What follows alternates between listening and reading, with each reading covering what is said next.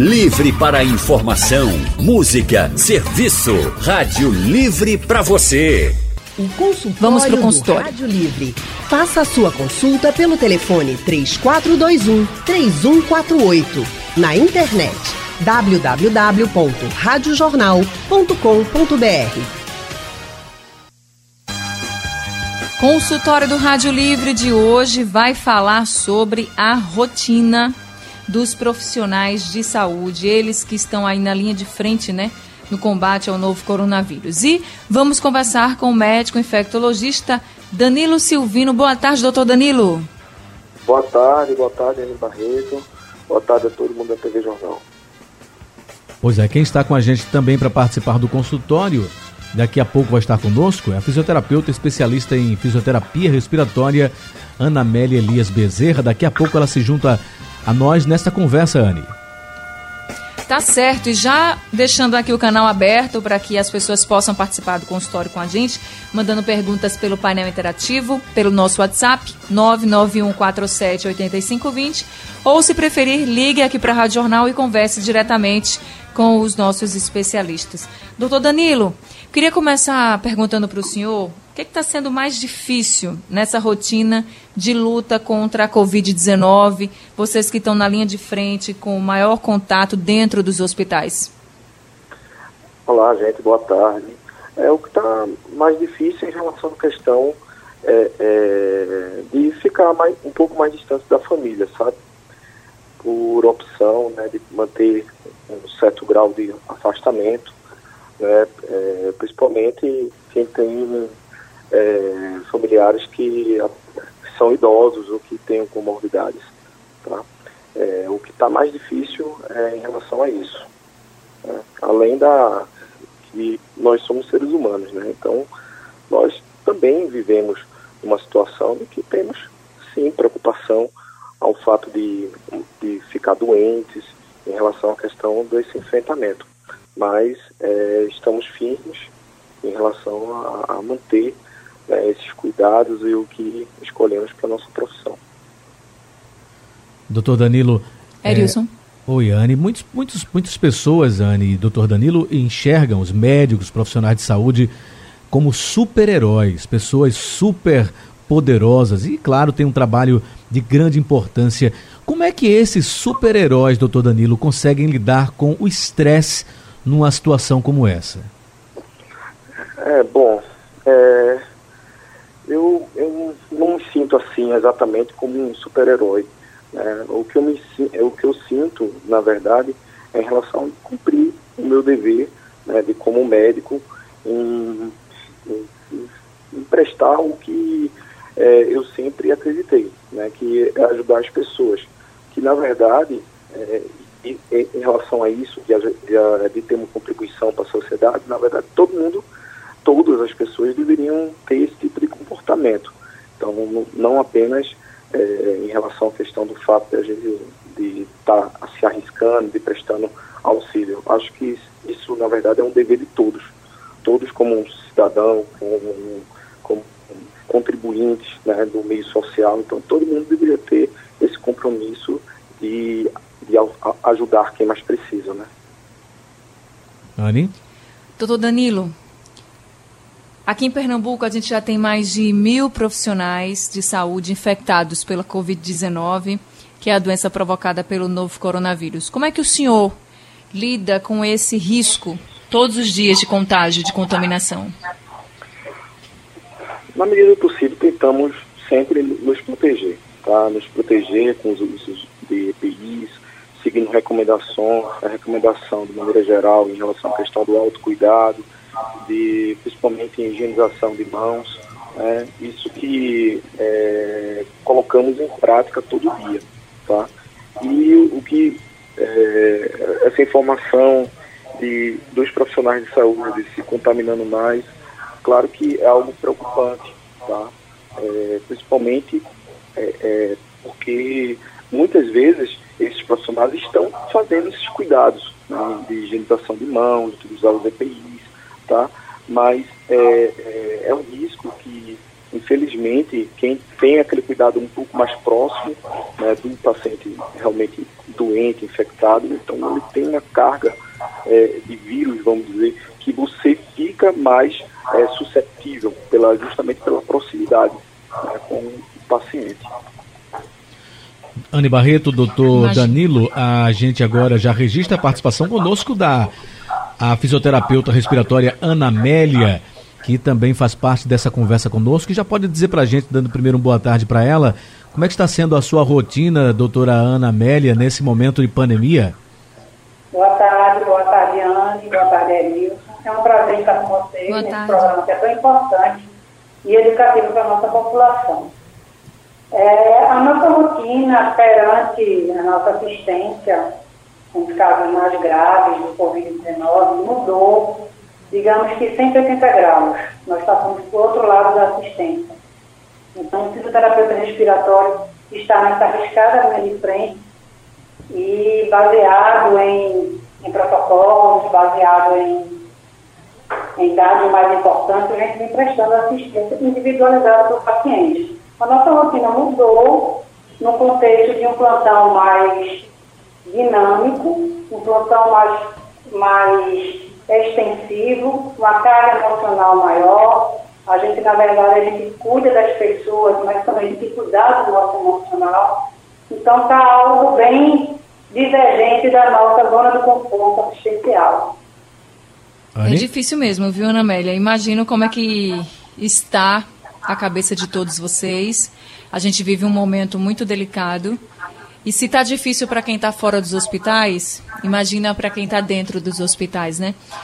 Consultório do Rádio Livre hoje falando sobre a rotina dos profissionais de saúde nesse momento de guerra contra o novo coronavírus.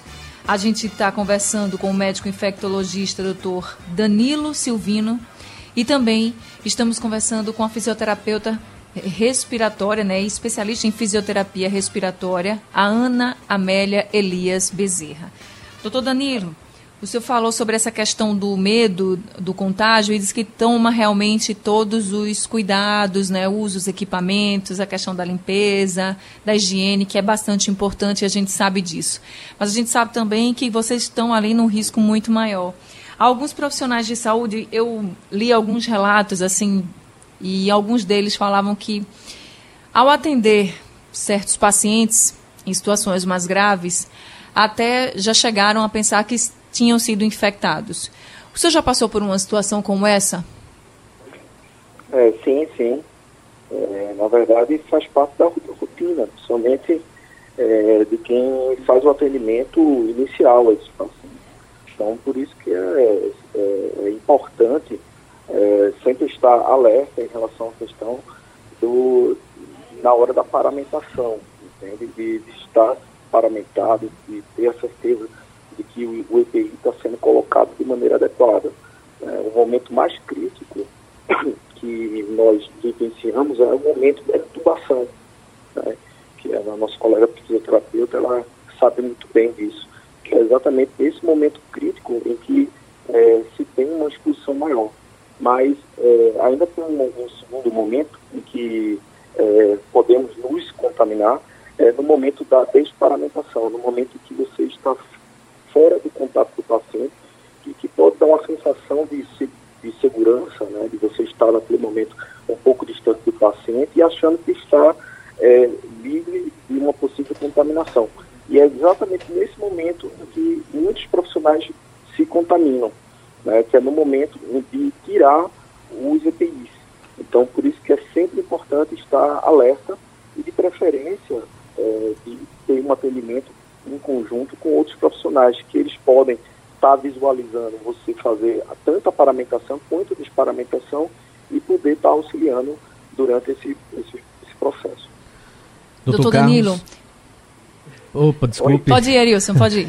Eu ia dizer que o Carlos, de Jardim Atlântico, está na linha para participar com a gente, tem perguntas. À vontade, Carlos, boa tarde. Boa tarde, Arilson, boa tarde, Anne. Boa tarde, boa tarde. Ana Amélia, doutora e doutor Danilo.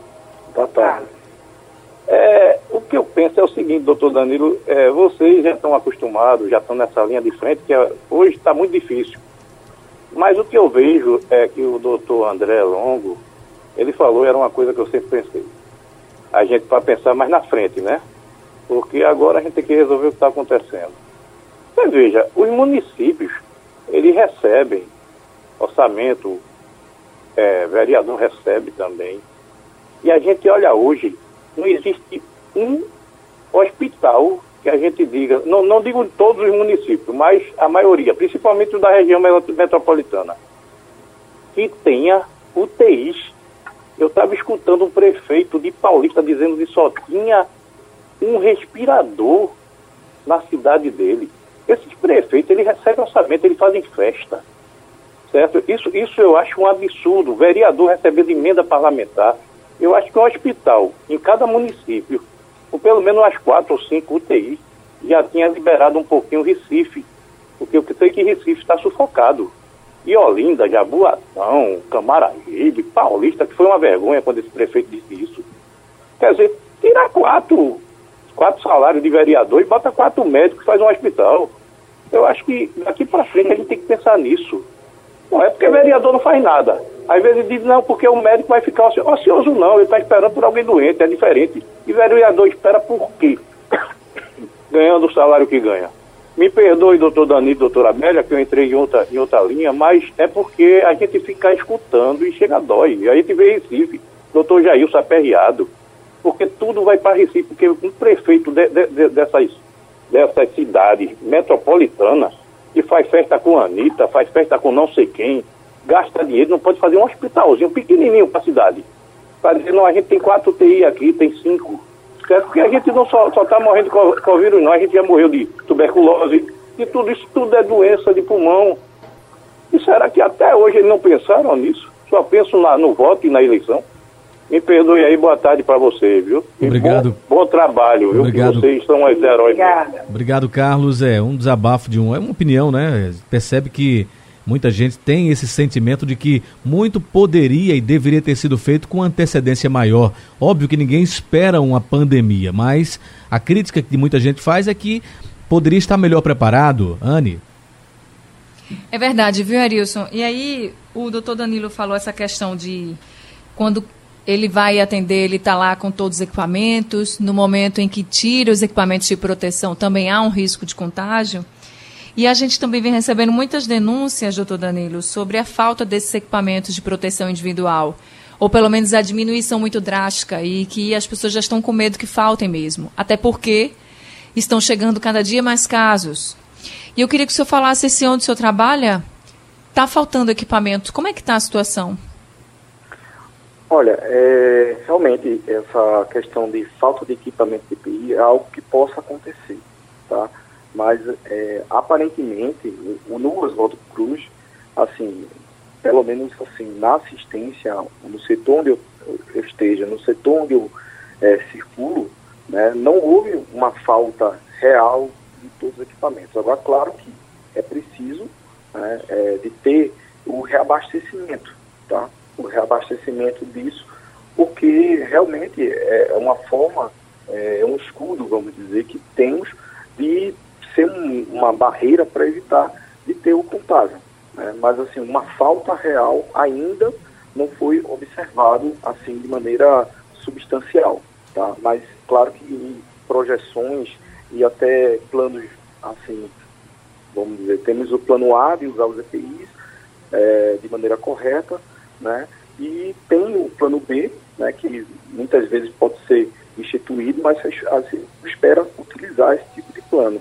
Entendeu? O plano é utilizar os equipamentos de maneira adequada, como tem que ser feito. Mas assim, eu, pelo menos na minha prática, é, junto com a triagem, que eu pertenço ao plantão, ao plantão justamente que recebe os pacientes de Covid no Oswaldo Cruz, eu não observei essa falta de EPI, não. Mas claro que precisamos sim de reabastecimento, reabastecimento regular, inclusive de doações de EPIs para é, que os profissionais não venham a sentir essa falta. É, inclusive a Secretaria de Saúde até falou hoje para o Sistema Jornal do Comércio que está tentando manter, mas que está tendo dificuldade, inclusive uhum. na compra desses itens. E eu queria que você falasse um pouquinho, Ana Amélia, como é que está a sua experiência em relação principalmente aos equipamentos de proteção individual? Bom, Anne, em relação aos EPIs, nos hospitais que eu trabalho, não está havendo escassez. Estamos todos bem paramentados. A biossegurança está em primeiro lugar para os profissionais. E em relação a essa possível escassez, tem uma questão logística, porque a maioria dos equipamentos de proteção, elas são, eles são confeccionados na China. Então, isso pode trazer um impacto no futuro próximo de reabastecimento. Mas, na minha vivência, a nossa biossegurança está garantida. Que coisa boa. A gente fica muito feliz porque se a gente já está vivendo um momento como esse, é o mínimo né, que a gente pode oferecer para os nossos profissionais, é a segurança para que vocês possam continuar salvando muitas vidas. Consultório do Rádio Livre hoje falando sobre a rotina dos profissionais de saúde nesse momento de pandemia do novo coronavírus. E aí a gente está conversando com o médico infectologista Dr. Danilo Silvino e também estamos conversando com a fisioterapeuta especialista em fisioterapia respiratória, Ana Amélia Elias Bezerra. Ana, eu queria que você já começasse falando nesse bloco sobre esse seu trabalho como fisioterapeuta respiratória, né? Nesse momento de Covid-19, você disse que está bem na linha de frente. Como é que é esse seu trabalho para os pacientes que estão chegando aí nas UTIs, nos hospitais? Então, Anne, é, o nosso trabalho inserido na UTI, ele fica voltado para os pacientes com insuficiência respiratória. Então, na ocasião da intubação, que já é um procedimento arriscado, o fisioterapeuta passa a participar desse procedimento e vai ser instalada a ventilação mecânica. A ventilação mecânica são os ventiladores mecânicos eles repassam todo o ar que entra e que sai do paciente. Então, nós temos que ter o cuidado de proteger o ambiente dessa exalação respiratória e também conduzir esse ventilador mecânico. Em cada paciente, nós temos que individualizar a assistência. Então, nós fazemos todo o processo de adequação ventilatória e aí acompanhamos esse paciente até a extubação, que aí seria a retirada do tubo, e aí o paciente volta à respiração espontânea, volta à autonomia ventilatória. Então, é, um, é uma assistência contínua, é uma assistência à beira-leite do paciente. A gente fica, na verdade, sendo o piloto do ventilador mecânico, que é vital para o paciente nesse momento. Erilson? Pois não, Anne. O nosso ouvinte Maurício, que está em Paulista, quer participar conosco com perguntas. Boa tarde, Maurício. Boa tarde. Eu queria fazer uma pergunta ao doutor Danilo. Pois não? É, eu queria saber se a pessoa que se restabelece dessa, desse problema, ele pode cometer uma recaída. Doutor Danilo? É, bom, é, existe, existiram casos em que realmente o paciente teve recaídas, tá? mas não foi da maneira intensa em que a, o primeiro episódio. Tá? É, em relação à questão da imunidade, é, ainda é, se tem um pouco a aprender sobre o novo coronavírus em relação à questão da imunidade. Né? Mas aparentemente pode ocorrer sim é, uma recaída, pode desenvolver os sintomas, mas não da mesma intensidade. Ok, obrigado Maurício pela sua participação. Doutor Danilo, ainda nessa linha de, de, de, atendimento mais delicado com relação especificamente a quem está na UTI, a gente pergunta justamente com relação à saída desse pessoal.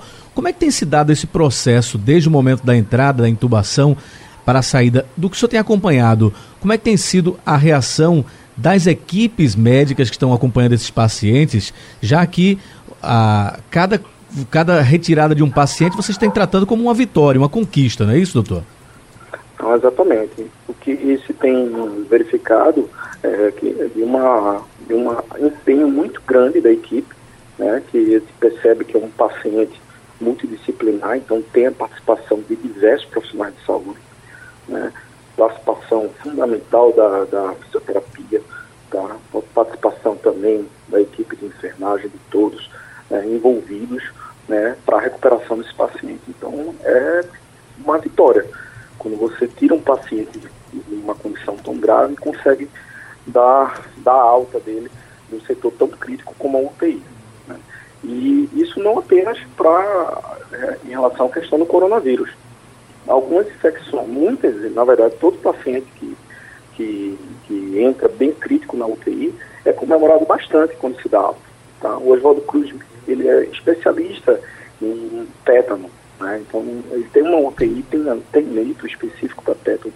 Então quando se dá alta, por exemplo, para um paciente de tétano, então tem uma comoção muito grande entre todos os profissionais de saúde. Então, é, em relação ao novo coronavírus, claro que quando tiramos um paciente de, tão crítico, muitas vezes cheio de comorbidades, né, com situações em que tem agravos das suas doenças crônicas, né, então sempre é um motivo de comemoração, sim. Anne? Doutor Danilo, o senhor falou aí dessa questão da comoção, de quando se perde um paciente, e a gente vem acompanhando as notícias de mortes agora nesse momento de coronavírus. No senhor, o senhor já perdeu algum paciente nesses dias? Olha, é, sempre vem, vem, vem, acontecendo tá, situações em que ficamos é, bastante comovidos em relação à questão do, da assistência, principalmente quando recebemos é, é, é, é quando temos um, uma situação de envolvimento de um paciente que possamos ter feito o internamento inicial dele, tá? Então, principalmente em relação a isso, então isso consegue realmente mexer um pouco conosco, né? Entendemos que é uma situação, nenhuma morte deve ser bem aceita, tá?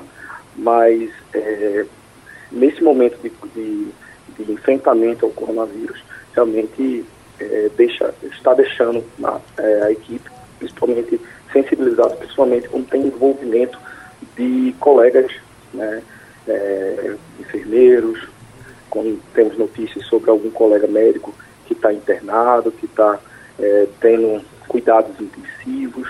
Então isso mexe bastante conosco. Imagino, eu até, como eu disse, eu estou lendo bastante relatos de profissionais e um desses relatos o médico fala que o mais difícil também é porque o paciente está sozinho, não uhum. tem a, a, família não tem acesso, né? Também, e é o médico ali que está lidando com tudo isso, né, doutor? É realmente vocês. O senhor disse que não se considera um herói, mas olha, vocês todos são grandes heróis, viu? Heróis da vida real. Estamos de volta com o consultório de hoje, falando aí sobre esse assunto que realmente é muito delicado, né? A situação dos nossos médicos e todos os profissionais de saúde que estão envolvidos nesse combate ao novo coronavírus, conversando com o doutor Danilo Silvino, que é infectologista, e também com a Ana Amélia Elias Bezerra, que é fisioterapeuta. Eu faço uma pergunta para a Ana Amélia Bezerra, para ela me explicar o seguinte: em alguma abordagem feita nas UTIs, é possível ainda assim encontrar pessoas que estão de pacientes que demonstram uma, uma, uma atitude bastante positiva, doutora Ana Amélia? Erilson, existe sim.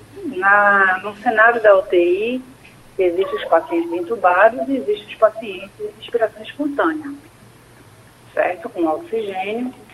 E perante alguma situação clínica e mais crítica, é, nossos, nossos colegas fisioterapeutas relatam que quando se consegue melhorar algo no paciente, é um, uma grande alegria. Um colega, especificamente ontem, estava de plantão e ele conseguiu melhorar em 200% o oxigênio do paciente e ele me relatou emocionado que achou que foi o melhor plantão da vida dele. Então isso é salutar, isso a gente, a gente consegue colher situações positivas dentro de um cenário mais crítico.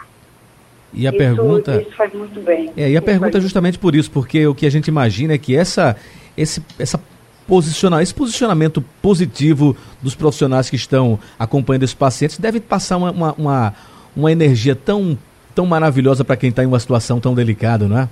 Exatamente. Esse engajamento né, positivo, essa, essa vontade de, de fazer o bem, essa vontade de melhorar, eles, eles percebem, isso também tem uma influência na melhoria do paciente. Anny? A atmosfera positiva Isso é muito favorece. importante. É verdade. Ana Amélia, muito obrigada por esse consultório de hoje e muito obrigada também por tudo que você está fazendo junto com a sua equipe nos hospitais, pelos pacientes, viu? Muito obrigada. Eu que agradeço, agradeço a Rádio Jornal. É, fiquem certos que estaremos sempre acolhendo vocês, oferecendo o nosso melhor aqui na, na, nessa frente de batalha aqui contra o coronavírus, viu? Fiquem certos disso. Muito obrigada, obrigada pela oportunidade. Estamos à disposição. Tá certo, Ana Amélia, nós também. Doutor Danilo, muito obrigada também por esse consultório, muito obrigada por tudo que o senhor e todos que trabalham com o senhor estão fazendo também pelos pacientes.